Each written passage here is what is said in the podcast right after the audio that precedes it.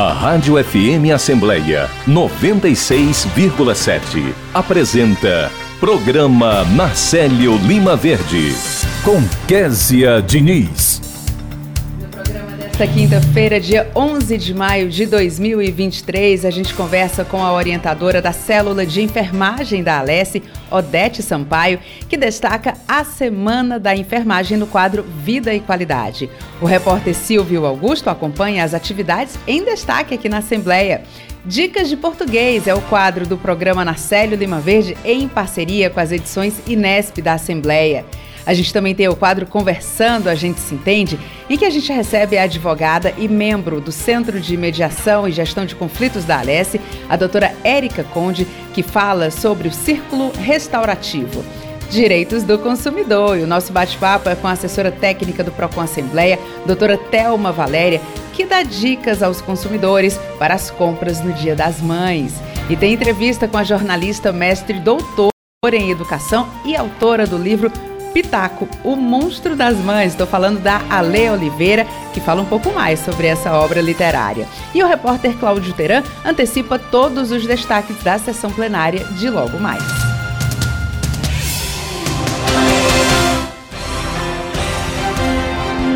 Olá, eu sou Kézia Diniz e o programa Narcélio Lima Verde da sua Rádio FM Assembleia 96,7 já está no ar. Você pode acompanhar o nosso programa por meio do aplicativo Rádio FM Assembleia, que está disponível para os celulares Android. Já para quem tem iPhone, é possível conferir o nosso programa pelo aplicativo Rádiosnet. E para participar do nosso programa com alguma sugestão, é só você mandar mensagem pelo nosso WhatsApp. Nosso número é 859-8201-4848 e eu agradeço a você desde já pela companhia. Vida e qualidade. O Departamento de Saúde e Assistência Social da Assembleia Legislativa segue promovendo ações da Semana da Enfermagem. E quem fala mais sobre esse assunto, dá detalhes para a gente, é a orientadora da Célula de Enfermagem, Odete Sampaio, que já está aqui nos nossos estúdios e a quem eu agradeço pela participação. Odete, muito obrigada pela sua participação. Seja bem-vinda e bom dia. Obrigada, né? Bom dia por estar aqui e falar um pouco da profissão que eu abracei, que eu amo, né? É, sou servidora efetiva da Assembleia, estamos na Semana da Enfermagem, que começou dia 8 e vai até o dia 12.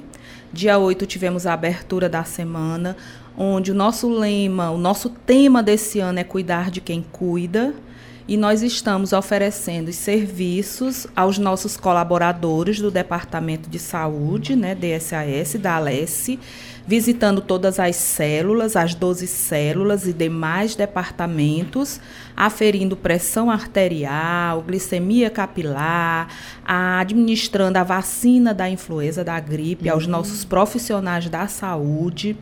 Tivemos ontem à tarde uma sala de espera é, sobre a saúde do homem, lembrando das políticas públicas com relação à saúde do homem, já que agora no departamento a gente tem um médico urologista.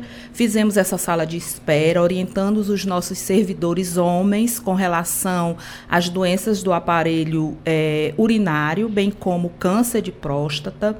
Estamos dando continuidade hoje visitando outras células e amanhã é o Dia Mundial do Enfermeiro e nós estaremos é, finalizando a nossa Semana da Enfermagem. Lembrando que dia 12 é o Dia Mundial do Enfermeiro e dia 20 é o Dia do Técnico de Enfermagem, auxiliar de enfermagem. Amanhã, o nosso encerramento da semana, nós teremos uma cerimônia peculiar da enfermagem, que é a passagem da lâmpada para é, os, os enfermeiros que estão adentrando ao mercado de trabalho, onde uma lâmpada que é o símbolo da enfermagem e que foi estilizada no mundo, né, uma lâmpada grega, foi estilizado na forma de lâmpada do Aladim. Essa cerimônia é muito importante na enfermagem. A, uma enfermeira antiga, ela passa essa lâmpada com a vela acesa para o enfermeiro que está adentrando o mercado de, tra de trabalho, lembrando a ele o compromisso firmado durante seus anos de formação. É passado para o, um, uns dos acadêmicos do primeiro semestre para lembrar a ele o compromisso que vai ser firmado, o de, do ideal da profissão, e depois é passado para o, os acadêmicos do último semestre Lembrando a ele é, que durante os anos de formação e essa lâmpada ela significa a transmissão do conhecimento e a luz do amor ao próximo que é passado de geração a geração. Será uma cerimônia linda com presenças de autoridades, dos orientadores do departamento e vamos finalizar com a nossa sessão solene às 14 horas no no, no plenário. plenário, 13 de maio, com a presença de profissionais do Estado, né, enfermeiros, técnicos de enfermagem, representações da enfermagem como Corém, COFEM, sindic, ou, é, COFEM, ABEM, sindicatos e os enfermeiros de todos os estados. Estamos ansiosas pela presença do nosso deputado Mauro Filho, né, que está levantando essa bandeira do piso da categoria, o piso da enfermagem. Nós estamos ansiosas esperando que o nosso presidente ele possa sancionar essa lei do piso para que possa valer e valorizar a nossa categoria. Então amanhã é um dia muito especial de festividade em todo o estado e no departamento de saúde. E lembrando que nós estamos cuidando de quem cuida e depois quem cuida vai cuidar dos servidores da Assembleia Legislativa. A gente está conversando com a Odete Sampaio, que é orientadora da célula de enfermagem, ela que está trazendo informações aqui sobre essa semana da enfermagem, que, como ela mesmo colocou, é, as ações começaram no dia 8 e vão terminar no dia 12, é, com esse evento que eu tô encantada com essa história da, de passar a, a lâmpada, lâmpada, né? Tô encantada com isso. Quero acompanhar, inclusive, Odete, muito bacana, e já quero aproveitar também para manifestar aqui todo o nosso apreço, a nossa admiração por esses profissionais, né? Que eu lembro que na época da pandemia é, passaram a ser muito observados e muito valorizados diante de toda a doação e esforço que foi feito, né? Porque na época da pandemia a gente falava, obviamente, nos médicos, né? Quando, normalmente quando a gente fala da área da saúde a gente lembra dos médicos, mas na pandemia, sobretudo, eu acho que as pessoas começaram a olhar com mais carinho para o enfermeiro e para os técnicos, Exato. porque eles estavam ali, muitas vezes eles eram o elo entre a família que não podia entrar, né, para é. poder acompanhar é. os pacientes. Então, esse carinho, esse cuidado, além, obviamente, do cuidado com a saúde, mas esse carinho com as pessoas, né, é uma coisa que eu acho que está muito presente na profissão de vocês. E é justamente essa a, a minha pergunta. Você falou da questão da passagem, né, do, dos mais velhos para os mais novos com essa lâmpada. É, quais ensinamentos vocês têm passado? O que é que vocês têm discutido depois desse período tão absurdo que a gente viveu, viveu na pandemia, que obviamente trouxe mudanças para todo mundo, e imagino que na profissão é. também. Na enfermagem a gente já tem esse olhar diferenciado, né, para os pacientes. Além de trabalhar aqui, eu trabalho num hospital e eu convivi, vivi a pandemia, né, e senti a dor do paciente que se encontrava lá numa enfermaria só. Muitas vezes é, estive ao lado deles nos últimos momentos, no último suspiro, porque a família não estava. E esse sentimento de amor que a enfermagem tem de amor ao próximo, de dedicação, de se colocar no lugar do outro sempre. Então, assim, a enfermagem, ela, além de ser uma ciência, ela é amor. Quem faz enfermagem tem que ter vocação, porque sem amor e sem vocação a gente não cuida assim direito do outro, né? Não dá essa assistência que o outro realmente merece. Então sempre a gente tem que se colocar no lugar do outro, né? E a enfermagem ele tem esse olhar sistêmico, esse olhar diferenciado de passar mais tempo junto ao paciente. Eudete, você falou também da questão do piso nacional da enfermagem, né? Que virou uma novela, na verdade, porque toda uma mobilização, aí vai para o Congresso, aí aprova, aí aquela euforia, opa, aprovou, agora vai é. dar certo. Quando chega praticamente na véspera do negócio sair, aí não, peraí, que não tem, tem município que não pode pagar e tal, tem que discutir com o governo federal, aquela confusão, volta, vai, volta, vai. Você está otimista? Pelo que você falou aí do, do deputado Mauro Filho, acho que você está otimista. Conta Olha, pra gente nós, enfermeiros e da categoria de enfermagem, estamos assim muito otimistas. Nós estamos na fase final, porque as fontes de custeio realmente apareceram, graças ao nosso deputado Mauro Filho, que foi pesquisar, foi buscar e conseguiu essas fontes de custeio para ajudar os estados, os municípios, os hospitais filantrópicos e os hospitais privados que recebem pacientes do SUS, né, que também vão ser agraciados. E assim, já está no, nos finalmente, porque é, tinha uma liminar no Supremo Tribunal Federal, mas com essas fontes de custeio já aprovado, passado por comissões, passado pela sessão do, do, no Congresso, né, tanto dos deputados, senadores, e agora nós só estamos esperando a, a sanção do nosso presidente Lula para que efetivamente esses recursos possam ir para o Ministério da Saúde e ser é, divididos né, entre, entre os estados, municípios, né, para que possa ajudar a pagar este piso. E nós estamos sim esperançoso que amanhã a gente possa ter alguma novidade. Odete, eu faço votos de que isso aconteça o quanto antes, porque é, valorizar uma categoria simplesmente reconhecendo a importância e dizendo, oh, que maravilha, você é muito bom, você ajuda. Tem que reconhecer também com essa valorização na, na remuneração, né, no salário, porque as pessoas, a gente vive né, num, num mundo capitalista, as pessoas precisam de dinheiro para pagar os seus boletos e precisam dessa valorização, né, precisam ter esse retorno também. Claro que o outro retorno também é muito importante, mas precisam disso. Então, que essa novela tenha aí o seu capítulo final e que ele seja ali daqueles mais felizes, que todo mundo Com tenha certeza. aí a sua. Eu acho que estão há tempo demais esperando, esperando né, por essa é. valorização.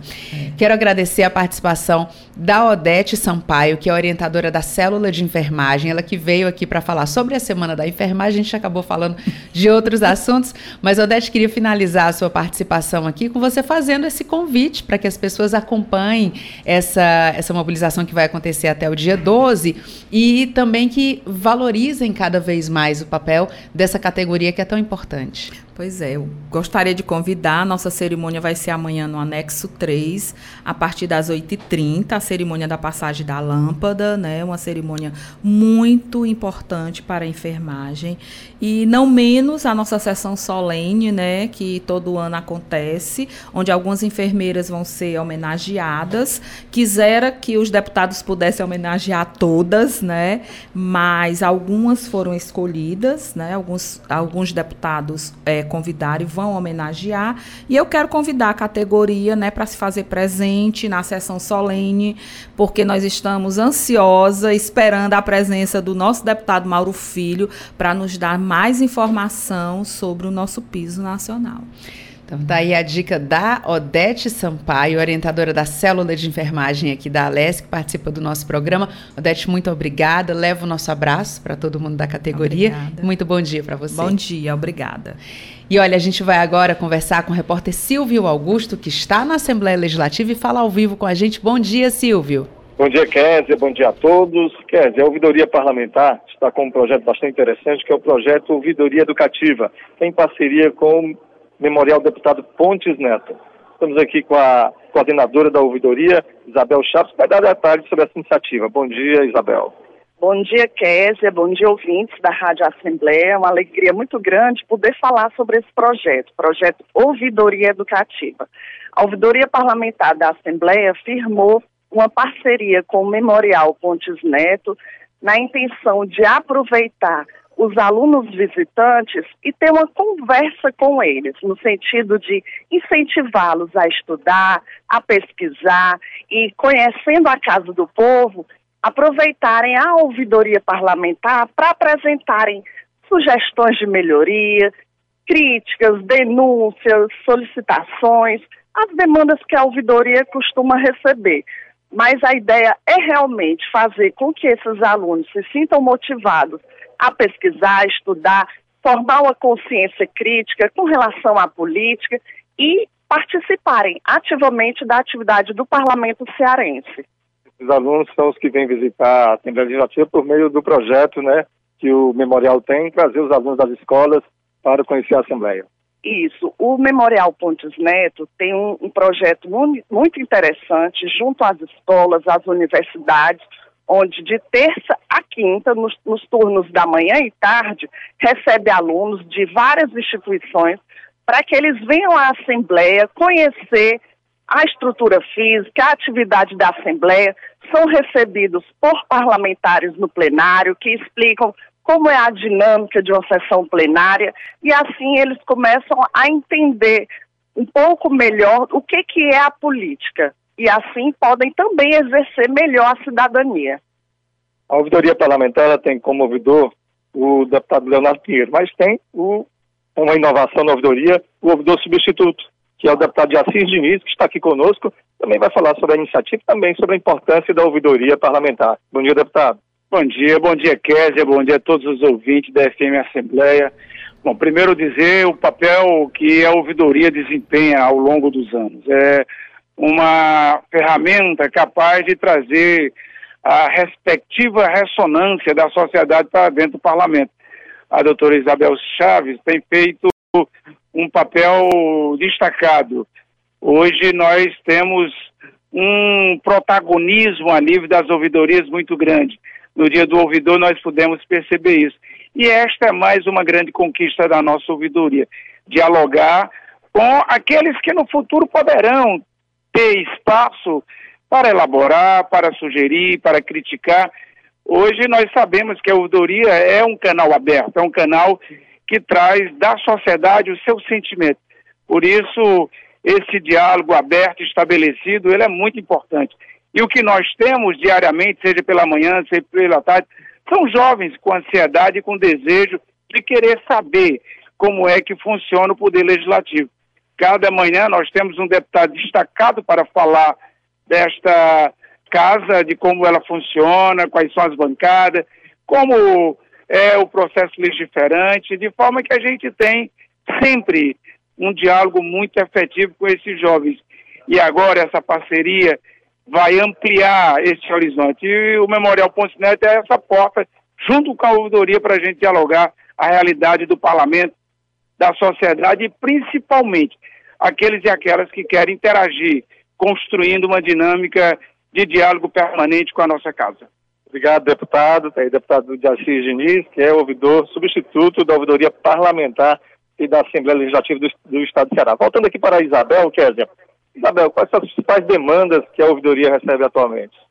Nós recebemos pesquisas de legislação, inclusive de outras assembleias, de alunos de mestrado, de doutorado, sobre o funcionamento da ouvidoria, sobre o funcionamento da Assembleia. Também recebemos demandas com relação à Casa do Cidadão, pessoas que têm dúvidas com relação a tirar a, a sua identidade, PROCON Assembleia. Recebemos sugestões também de projetos de lei, projetos de indicação.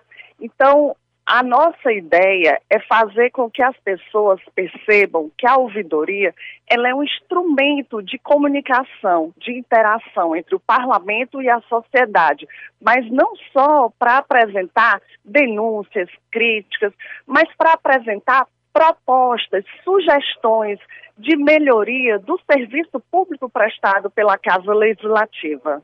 E quem quiser entrar em contato com a ouvidoria, como é que pode fazer? Nós temos vários canais.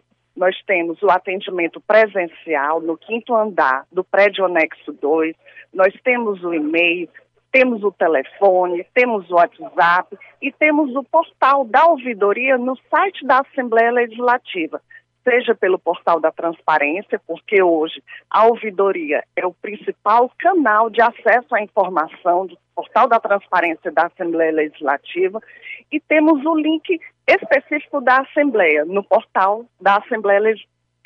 Desculpe, o link específico da ouvidoria no site da Assembleia Legislativa. Então, nós temos uma gama de canais para que seja um trabalho bem acessível, bem transparente e bem eficiente. Obrigado.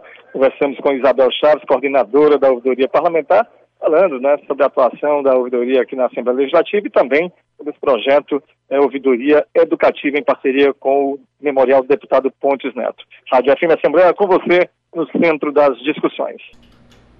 Obrigada pela sua participação, Silvio Augusto. Agora 8 horas e 26 minutos. A Assembleia Legislativa está de site novo. Já conferiu?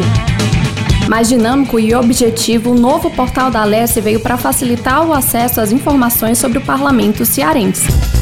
A grande novidade é a interface do site, que teve o layout totalmente reformulado e ficou mais simples de navegar.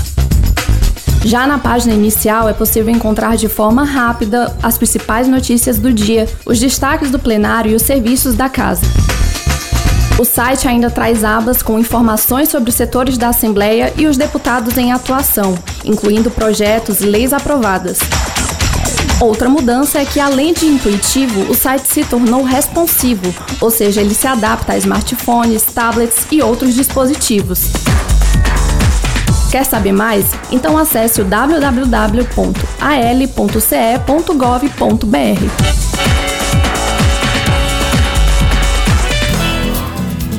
Conversando, a gente se entende. Estamos de volta com o programa Narcélio Lima Verde. No quadro de hoje, a gente recebe a advogada e membro do Centro de Mediação e Gestão de Conflitos da ALS, que é a doutora Érica Conde, que já está aqui nos nossos estúdios. Primeiro, eu quero agradecer a participação da doutora Érica. Seja muito bem-vinda. Bom dia. Muito obrigada, bom dia, bom dia a todos os nossos ouvintes. Doutora, nosso tema hoje é círculo restaurativo. Conta pra gente primeiro do que é que se trata.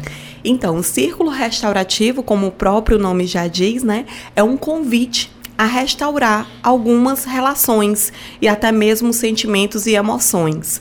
Né? O círculo restaurativo é um lugar de fala, é um lugar seguro né? e acontece com pessoas interessadas em resolver algum conflito, seja ele de questão familiar, condomínio, né? ou outros outras demandas que nós temos lá no centro, como por exemplo questões imobiliárias também. Então essa questão de contratos, quando vai para além do que é posto ali naquela mediação que nós observamos, principalmente em casos de família, né, como eu falei, é, nós convidamos essa família para tentar buscar ali uma solução melhor e uma reflexão melhor sobre aquele problema, como que aconteceu, como que chegou ali e qual é a minha contribuição nisso também. Agora, doutora, eu estou imaginando aqui esse círculo restaurativo em que é, imagina que as pessoas se reúnam em círculo, né, uma olhando para a outra, é, e coloque ali, né, as suas, enfim, as suas os, os seus porquês, né? Por que, que eu me sinto assim, o que é que aconteceu, as suas versões, digamos assim. É, mas é sempre dentro de um mesmo assunto, por exemplo, é chamado um círculo para resolver um problema da família X que vai tratar sobre aquele problema? Ou já é uma questão mais coletiva, assim, que várias pessoas com problemas diferentes participam? Não, é algo bem específico, né? Por ser algo sigiloso, né? Por isso que eu sempre falo, é um lugar seguro, é um lugar de fala. Então, em casos de divórcio, por exemplo, e aí os, o marido e mulher, que já não são mais, né? Então, aquele homem, aquela mulher, eles não se falam mais. Mas eles têm filhos. Então, minimamente eles vão precisar se falar, vão precisar se comunicar, principalmente quando esses filhos são menores de idade. Então, pra, até para a saúde emocional de ambos e principalmente dessa criança, é importante eles terem ainda algum diálogo que, e que esse diálogo seja algo amistoso, algo que essa criança ela possa se sentir segura diante daquele cenário que vai que ela vai enfrentar a partir de então, né? Ela vai passar a ter duas casas, dois locais, né? Então assim, é sempre um assunto realmente específico e quando a mediação acontece, ela vai em, uma, em, em algo mais global. Então, vamos dar um exemplo aqui para o nosso ouvinte entender melhor né, o que é que a, a, o Estado aqui dispõe desse serviço para ele. Aconteceu um divórcio, e aí vai ter que ter ali né, soluções para a partilha, né, para a guarda. e, a, e não tem esse diálogo. Então a gente percebe que realmente vai ser um ambiente hostil para essa criança. Esses pais vão estar discutindo sempre, ou até mesmo a alienação parental, que pode muito acontecer, né? Tanto quanto o pai quanto a mãe pode fazer isso. Então a gente vem na busca de trazer essa consciência, porque o caos onde eu também permiti, eu também contribuí então ele também é responsabilidade minha. Nunca é só do outro, né? Minha também. E aí, nesse momento, é, as partes são convidadas, falam, e eu imagino que na experiência de vocês, muitos ex-casais é, que chegam sem querer olhar um olhar para o outro, mas depois que colocam ali, que entendem, e quando a gente fala, a gente já entende um pouco melhor a nossa própria dor, né, também, é, eu imagino que ali vocês já comecem a perceber uma transformação, né, doutora? Sim, com certeza. A gente fala muito disso, né, que o círculo, ele não é a terapia, mas ele é terapêutico. Então, ele é conduzido por psicólogas, né, é, por mediadoras também, não a que fez a mediação necessariamente. Então, ele é um círculo realmente de fala, de autorresponsabilidade e desse olhar um pouco mais demorado. Às vezes, nós olhamos muito rápido para o outro e a dor nem sempre ela é rápida, né? ela se demora. E é importante a gente ter um pouco mais de paciência, né? um pouco mais de demora nesse olhar e nesse carinho para com o outro. E algo muito importante também que acontece no círculo é um objeto de fala. A gente escolhe, por exemplo, vou dizer que esse pedacinho de papel vai ser um objeto de fala. Enquanto você tiver com ele na mão, eu não posso falar. Ai, então isso bacana. é super interessante. É uma ferramenta terapêutica, porque normalmente nas discussões entre os casais estão os dois falando, estão os dois alterados. Então, dentro desse círculo, nós propomos isso, né? Que o outro fique realmente nesse movimento de escuta e não simplesmente em silêncio esperando a sua hora de falar, mas realmente escutando o outro. E que escute mesmo, né? Porque Sim. tem mulher, às vezes, ou homem que tá brigando com a mulher que diz: Terminou? Terminou? Sim. Posso falar agora? é verdade. E aí o diálogo sempre é o melhor caminho. Conversando a gente se entende mesmo, né, Exatamente. doutora Érica? A gente está conversando com a doutora Érica Conde, que é advogada e membro do Centro de Mediação e Gestão de Conflitos aqui da Alesse, falando sobre o círculo restaurativo. Doutora Érica, aquela pergunta de sempre, porque todo mundo que está ouvindo o programa sempre neste momento quer saber como é que participa, como é que chega, quem é que pode participar? Então, você pode entrar em contato conosco, tá? Nós temos um WhatsApp, é o 98132 7434.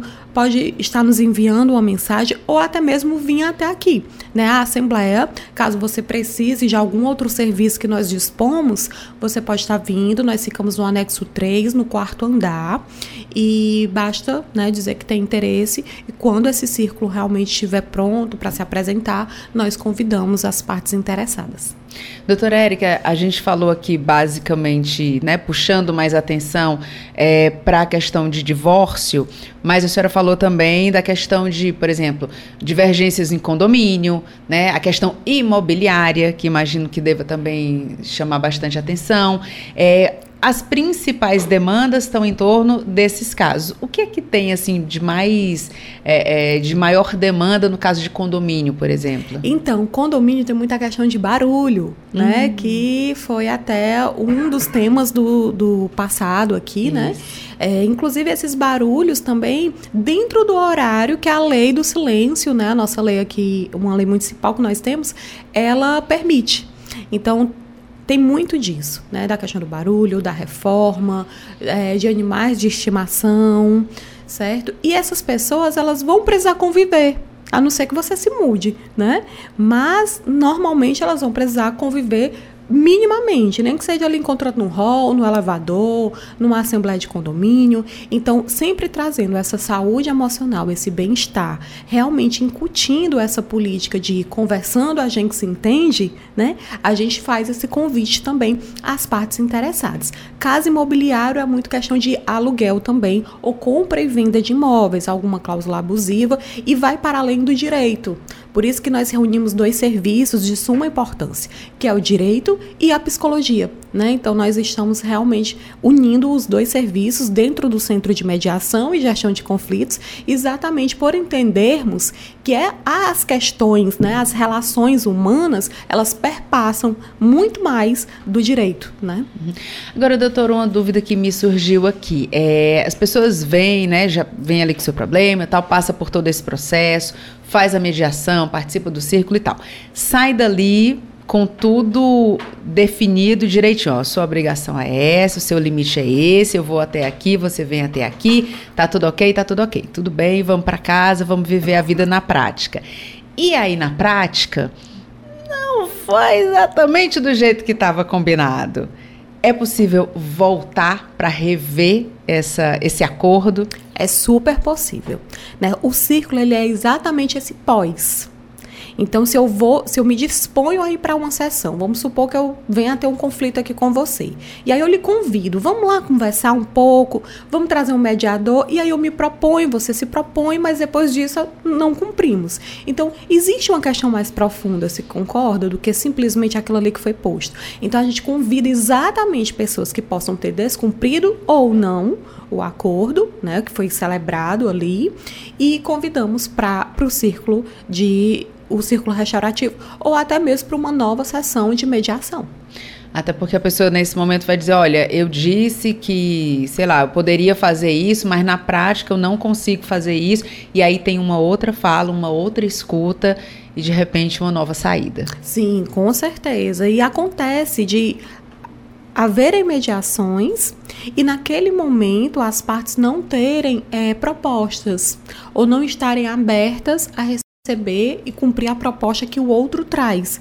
Mas ela vai para casa, né? Ela dorme, ela reflete com aquilo que foi posto, né? Com as ferramentas que a gente aplica também nessa sessão e depois ela acaba nos procurando realmente para mediar. Muito bem, a gente está conversando com a doutora Érica Conde, que é advogada e membro do Centro de Mediação e Gestão de Conflitos da Alesse. Lembrando que se você tiver algum comentário ou alguma dúvida sobre esse tema, né, se você quer estar tá buscando aí ou quer entender um pouco mais sobre essa solução ou resolução pacífica dos conflitos, manda mensagem aqui para o nosso WhatsApp. Nosso número é 859 8201 4848, porque a doutora Érica pode voltar aqui para poder responder de repente essa que é a sua dúvida, mas que pode ser a dúvida de muita gente. Então, fica aqui o convite para você participar do nosso programa. Doutora Érica, muito obrigada mais uma vez pela sua participação, por trazer esse sorriso tão bonito aqui para o nosso estúdio. E seja sempre muito bem-vinda, muito bom dia. Bom dia e muito obrigada sempre pela acolhida. Agora, 8 horas e 38 minutos. Aliança pela Igualdade Brasil. Desigualdade social. Será que só aquele que sofre com ela é que sabe o que ela significa? A desigualdade social é a distância que existe entre pobres e ricos, proprietários e sem teto e sem terras, intelectuais e analfabetos, negros e brancos, homens e mulheres. A desigualdade social do Brasil, um país de mais de 190 milhões de habitantes, está marcada por percentuais alarmantes entre os que possuem riquezas e aqueles que são totalmente desprovidos dela. A desigualdade também é uma questão de gênero. Aliança pela Igualdade Brasil. Apoio Rádio FM Assembleia 96,7. Direitos do consumidor. E o Dia das Mães está chegando, essa que é a segunda data mais importante para o comércio, perde apenas para o Natal e assim devemos ficar muito atentos quando a gente for às compras. Para quê? Para não ter dor de cabeça, né? Você vai comprar um presente cheio de amor, cheio de carinho, você não quer uma dor de cabeça depois. Mas para que a gente não tenha essas dores de cabeça, quem dá as dicas para a gente ir às compras nessa data tão importante é a assessora técnica do Procon Assembleia, a doutora Thelma Valéria. Daqui a pouquinho a gente vai conversar com ela para saber quais são esses cuidados que é que a gente deve ficar ali mais atento, uma promoção, um parcelamento, um preço, troca, né? São vários ali aspectos numa decisão de compra e a doutora Telma vai falar para a gente sobre esse assunto, ela que já está na linha com a gente. Doutora Telma, seja muito bem-vinda ao nosso programa, bom dia. Bom dia a você e a todos os ouvintes da FM Assembleia. Doutora Thelma estava falando aqui com os nossos ouvintes sobre esse Dia das Mães, né? E todo mundo acaba ali indo, nem que seja comprar a chamada lembrancinha, né? Ou um presente de um valor aí mais, mais alto, um eletrodoméstico, um eletrônico, enfim mas hum. a gente não costuma passar, deixar passar essa data ali despercebida. Quando o caso é mãe, a gente dá toda a atenção. Mas o que fazer para evitar dor de cabeça quando a gente tiver essa decisão da compra? Quais são os cuidados que os consumidores devem ter neste momento? Bem, é importante para os que pretendem presentear no Dia das Mães é ter conhecimento dos seus próprios, das suas próprias finanças, né? realmente ele, o consumidor ele deve calcular o quanto ele vai poder gastar. Em seguida, ele deve fazer uma pesquisa de preços. Né? Essa pesquisa é bom que seja feita antecipada, porque aquele presente que ele escolher vai estar em várias lojas com preços diferentes. Daí a importância da pesquisa. Em seguida, ele ter cuidado na hora de adquirir esse, esse produto. Em primeiro lugar, ele tem que saber a política da loja porque eu gostaria de lembrar os consumidores que a troca é uma cortesia do fornecedor, não havendo nenhuma obrigatoriedade legal para ser realizada por insatisfação ou por motivos pessoais, né? Às vezes o consumidor, a, a pessoa que recebe o presente, a mãe, ela não gostou da cor, então o fornecedor, ele não é obrigado a trocar exclusivamente por causa da cor. No entanto, Existem políticas em várias lojas que eles já colocam um selinho, ou eles já colocam um carimbo, ou eles passam essa informação ao consumidor, que o consumidor terá direito a um prazo de até 30 dias para realizar essa troca. Então, é importante também que veja essa política da loja em relação à troca. E é importante também lembrar que é, o consumidor ele deve ter cuidado com os produtos, né? Quando o produto ele apresenta defeito ou vício oculto, o prazo para reclamação é de acordo com os produtos que são duráveis e não duráveis, né? Para os produtos duráveis, é, não duráveis, que é bebidas, cosméticos, aquele, aquele presente da cesta do café da manhã, ele tem até 30 dias para reclamar. Já os produtos que são duráveis, como os eletrodomésticos, é, telefones celulares, ele vai ter até 90 dias para reclamar. Então, é importante que ele, ele, ele veja esse prazo, é importante que solicite a nota fiscal para que ele possa é, realizar essa troca ou abrir uma reclamação no PROCON, caso a loja é, negue a fazer a troca se o produto realmente apresentar defeito ou um vício, tá certo? Então, as, os produtos é, que são comprados na loja física, eu vou repetir, eles não são obrigados a realizar a troca.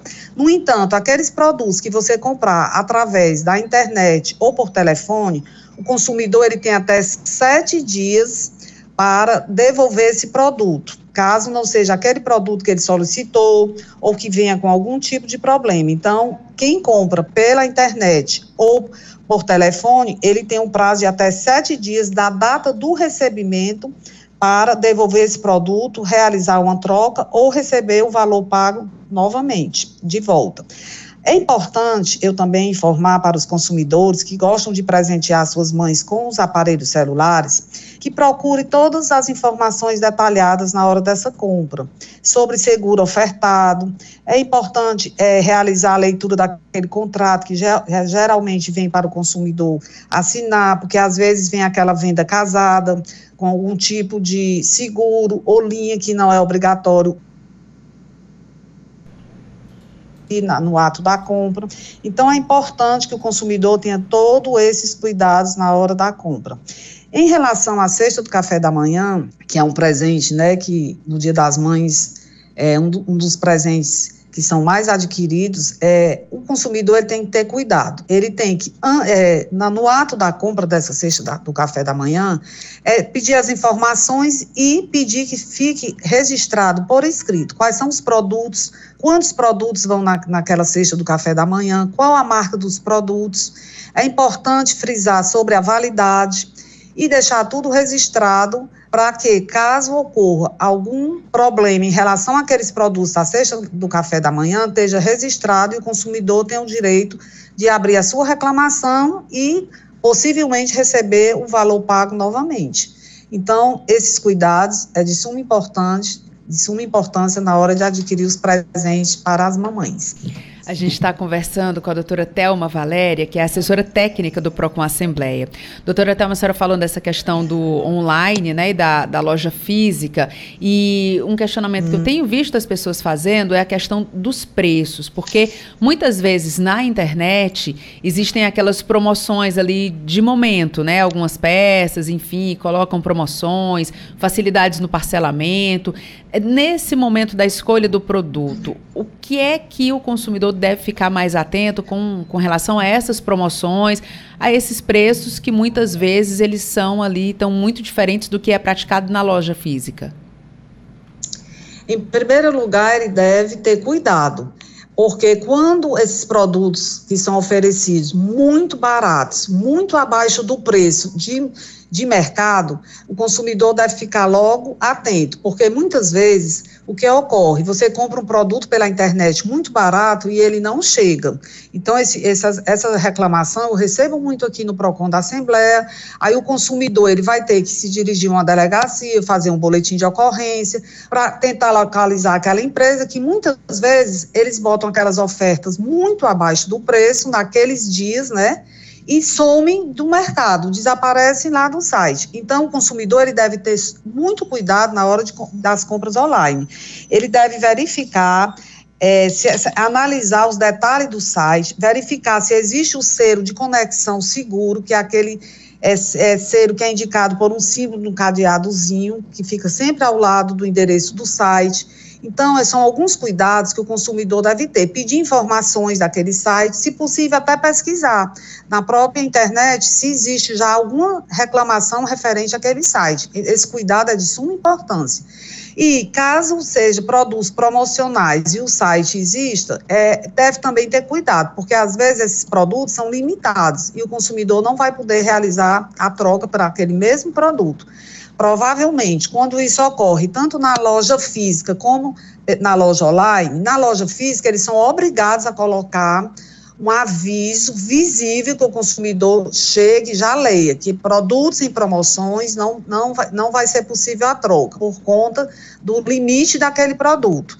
Então, geralmente, isso ocorre nas promoções na loja física. Nas lojas online, eles devem ter cuidado, porque se isso ocorrer, ele vai poder ter direito à devolução ou é, é, receber um produto similar ao que ele pediu. Muito bem, a gente está conversando com a doutora Thelma Valéria, que é assessora técnica do PROCON Assembleia, e dando dicas aqui para a gente não ter dor de cabeça no Dia das Mães, mas claro que essas dicas elas valem para todo o período, não só agora para esse período do Dia das Mães, são dicas valiosas. E doutora Thelma, eu queria que a senhora falasse para a gente também, caso o consumidor já esteja ali com o pezinho atrás depois de fazer a compra, ou enfim, em, em algum momento ele perceba que pode de repente ter feito uma compra não muito bacana. O que é que ele tem que se cercar? Assim, ele pode fazer print, é, quando ele for procurar o Procon, ele, ele, o que é que ele precisa levar para poder fazer a abertura desse processo?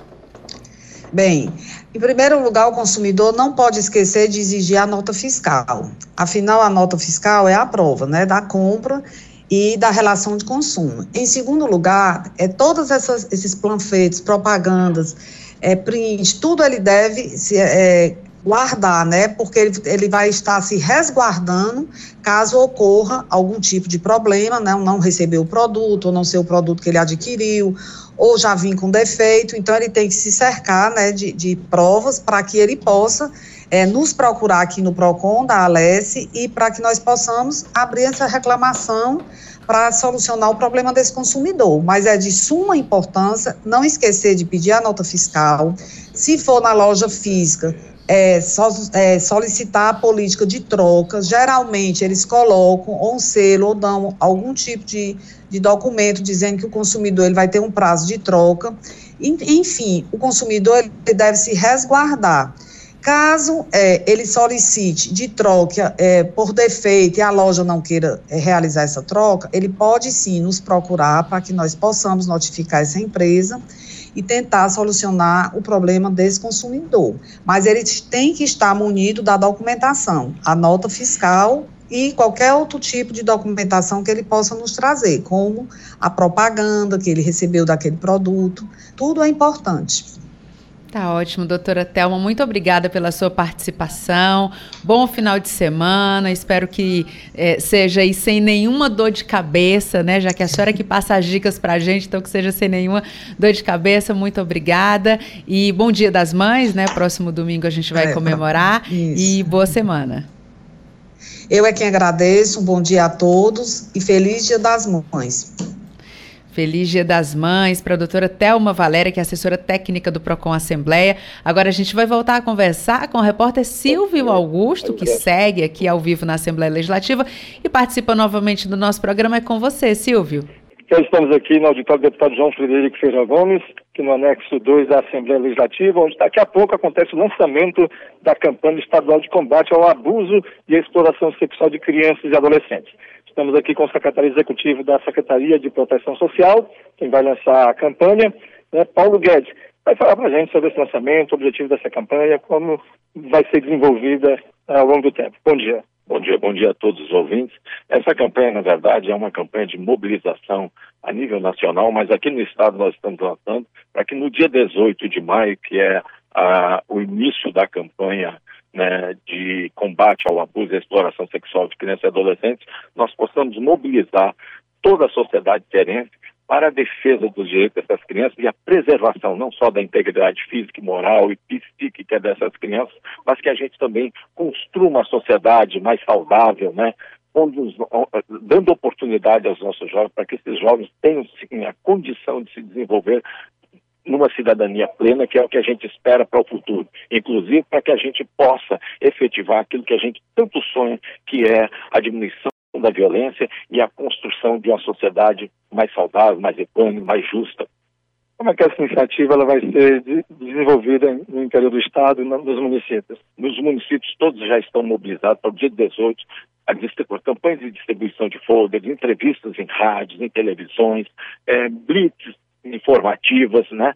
com a mobilização de Câmara de Vereadores, de Conselhos Municipais de Direito da Criança Adolescente, dos CRES municipais, dos CRES regionais, de todo o sistema de garantia de direitos, para que a gente possa conscientizar cada vez mais a sociedade da importância da preservação e da proteção de nossas crianças e adolescentes. Doutor Paulo Guedes, de acordo com o censo e mapa de risco pessoal e social, né, os CEMARES, apresenta números preocupantes né, para o Estado, revelando que em 2022 foram registrados na rede socioassistencial do Estado 27.750 27 notificações de violências e violações de direitos contra crianças e adolescentes nos 184 municípios do Estado de Ceará. Que é, iniciativas, né, que ações vocês com esses números preocupantes vocês pretendem é, desenvolver? Nós já temos uma equipe dentro da própria secretaria que acompanha todos os nossos CRAS, os nossos CREDs, orienta os nossos técnicos, os técnicos dos municípios, para que desenvolvam essa ação de concentração e de defesa dessas das questões voltadas para a criança e adolescente, mas nós estamos, também temos um instrumento muito importante aqui em Fortaleza, que é a Casa da Criança, que fica aqui na, na, no Pio 12. E é importante ressaltar isso, porque desde que ela foi criada em julho de, do, de 2022, já são de são mais de 8 mil notificações de todas as formas de violência contra criança e adolescente. Mas existe uma que é extremamente grave, extremamente preocupante, que é o abuso sexual de crianças e adolescentes e que muitas vezes, na maioria, inclusive, se dá no seio familiar. São violações intrafamiliares dentro das, das famílias. Né? Quem está participando hoje aqui do lançamento? E eu acho que nós temos que através do nosso censo e mapa de risco pessoal e social, é um instrumento que nós criamos de captação e de coleta de dados junto aos municípios, isso foi criado pelo governo do estado, nós estamos levantando todos esses casos, essas notificações. E aí a gente faz também um link com o Observatório OISOL, que também tem um link direto com o Disque 100, que recebe as notificações de violência contra criança e adolescente do governo federal, das denúncias que são feitas através do Disque 100, é repassado no, no observatório e nós encaminhamos para os municípios e para o sistema de garantia de direitos para que a gente possa efetivamente combater esse tipo de ação. Muito obrigado. Conversamos com o secretário executivo da Secretaria da Proteção Social do Estado de Ceará, falando sobre o lançamento da campanha de combate à violência contra crianças e adolescentes que acontece aqui na Assembleia Legislativa, no auditório do deputado João Frederico Ferreira Gomes, no anexo 2 da casa. Rádio FM Assembleia, com você no centro das discussões. Obrigada pela sua participação, Silvio Augusto. Agora 8 horas e 55 minutos. A oferta deve ser cumprida. A informação é um dos direitos básicos do consumidor. Assim, quem comprar um produto ou contrariar um serviço oferecido por meio de propaganda de qualquer tipo e não tiver sido clara e corretamente informado quanto às suas características e restrições, e depois descobrir que ele não corresponde às suas expectativas, tem o direito de reclamar junto à empresa, exigindo que a oferta seja cumprida. Caso a empresa se negue a resolver o problema, deve-se recorrer aos órgãos de defesa do consumidor ou à justiça. Pode-se optar por acionar o juizado especial civil se o valor da ação não ultrapassar 40 salários mínimos. Até 20 salários mínimos, você não precisa ser acompanhado de advogado. Exerça sua cidadania, conheça e reclame seus direitos. Uma dica da Proteste Associação Brasileira de Defesa do Consumidor. Mais informações no site www.proteste.org.br. Apoio Rádio FM Assembleia 96,7. Você ouve Programa Narcélio Lima Verde com Késia Diniz. Estamos de volta e vamos à dica de português de hoje. Acompanhe o quadro do programa Narcélio Lima Verde em parceria com as edições Inesp da Assembleia. Edições Inesp Dicas de Português. Olá, sou a professora Sandra Mesquita, das edições Inesp da Assembleia Legislativa do Estado do Ceará.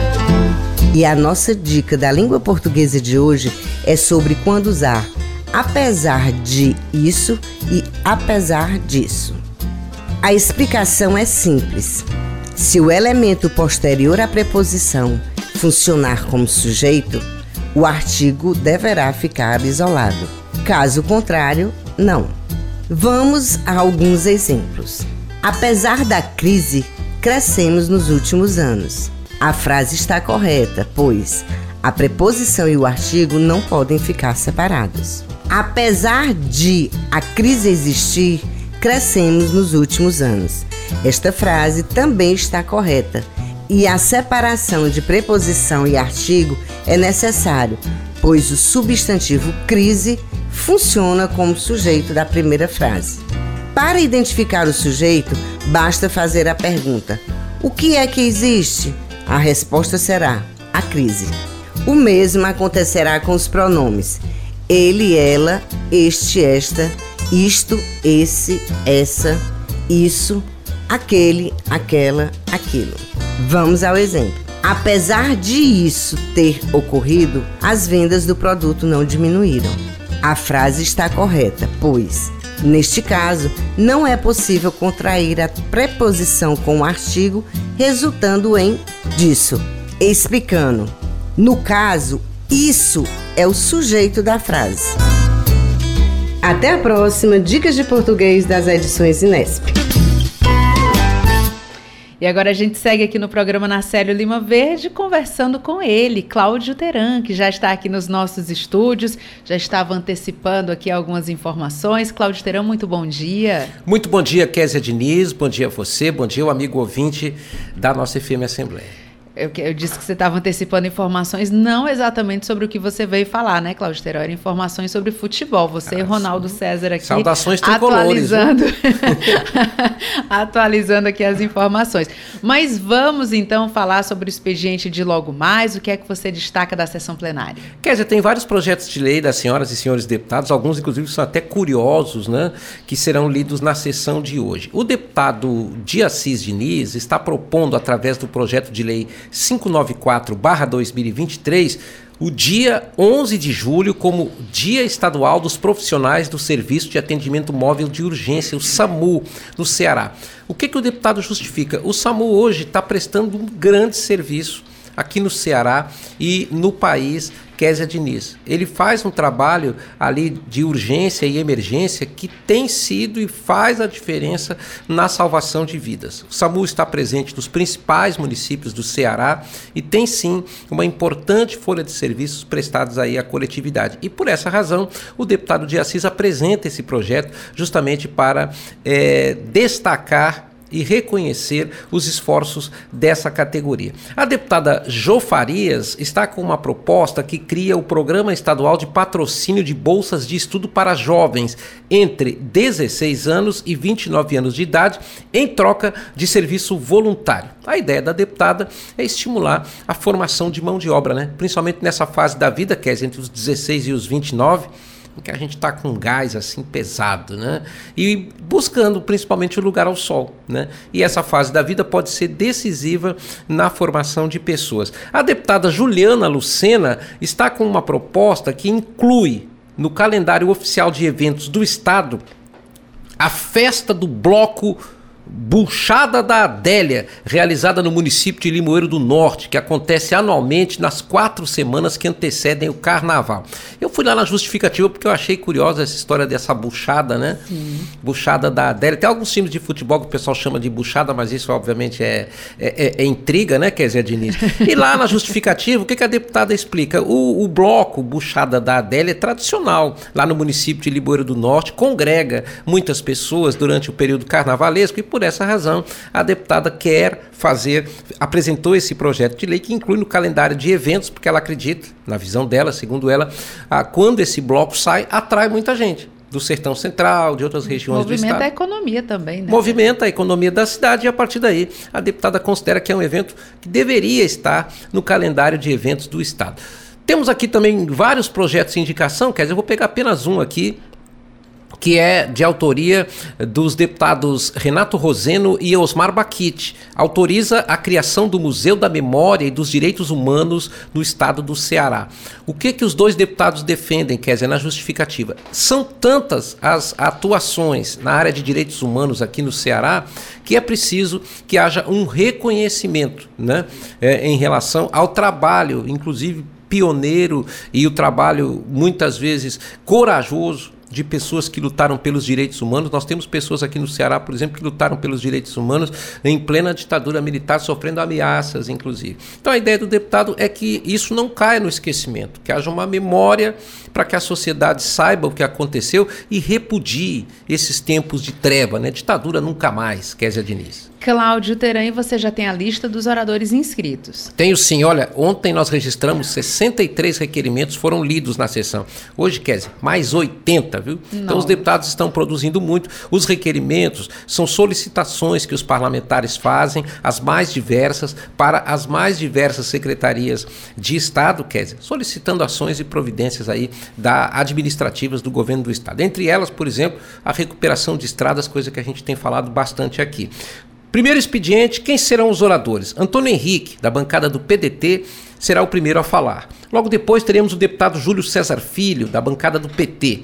O terceiro será Felipe Mota, que é do União Brasil. O quarto é o líder do governo, o deputado Romeu Aldigueri. O quinto tempo está reservado para o deputado Carmelo Neto, da bancada do PL. E o sexto tempo está reservado para o deputado Diassis Diniz, do Partido dos Trabalhadores, Kézia Diniz. E o terceiro expediente, amanhã, quem será o convidado? O terceiro orador inscrito da sessão de hoje é o entrevistado do terceiro expediente. Vamos ouvir o deputado Felipe Mota, ele que está se destacando no plenário 13 de maio, está sendo uma das principais vozes hoje é, em termos de oratória, de influência é, nas colocações e na defesa das pautas que ele busca defender, quer dizer, nós vamos justamente saber um pouco mais dos objetivos dele, da atuação parlamentar, as intenções, as propostas e os projetos. O deputado Felipe Mota é o nosso convidado amanhã a partir das 8 horas.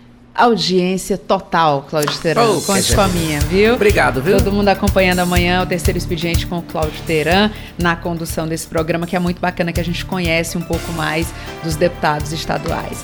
E nós chegamos ao final do programa Na Célio Lima Verde de hoje. Nós conversamos no quadro Vida e Qualidade com a orientadora da célula de enfermagem da Alessia, Aldete Sampaio, que destacou a Semana da Enfermagem aqui na Assembleia Legislativa. Já no quadro Conversando a gente se entende, a advogada e membro do Centro de Mediação e Gestão de Conflitos da Alessia, a doutora Érica Conde, destacou a resolução de conflitos envolvendo o círculo restaurativo. E no quadro Direitos do Consumidor, a assessora técnica do Procon Assembleia, a doutora Thelma Valéria, deu dicas aos consumidores para a compra para o Dia das Mães. O repórter Silvio Augusto acompanhou os principais acontecimentos da Assembleia e o repórter Cláudio Teran antecipou as ações da agenda da casa. Muito obrigada por nos acompanhar juntinho do rádio. Lembrando que nós também estamos em podcast. Você pode nos encontrar nas principais plataformas de áudio, como o Spotify, Deezer, Apple e Google Podcasts. Basta procurar Rádio FM Assembleia e se inscrever. Além de mim, Kézia Diniz, a equipe do programa Narcélio Lima Verde reúne na coordenação Laiana Vasconcelos. Repórteres Silvio Augusto e Cláudio Teran, direção multimídia Rodrigo Lima e Márcio Medeiros, a operação multimídia é de César Moreira. A coordenação de programação é dele, Ronaldo César. Tarciana Campos é a gerente geral da sua rádio FM Assembleia.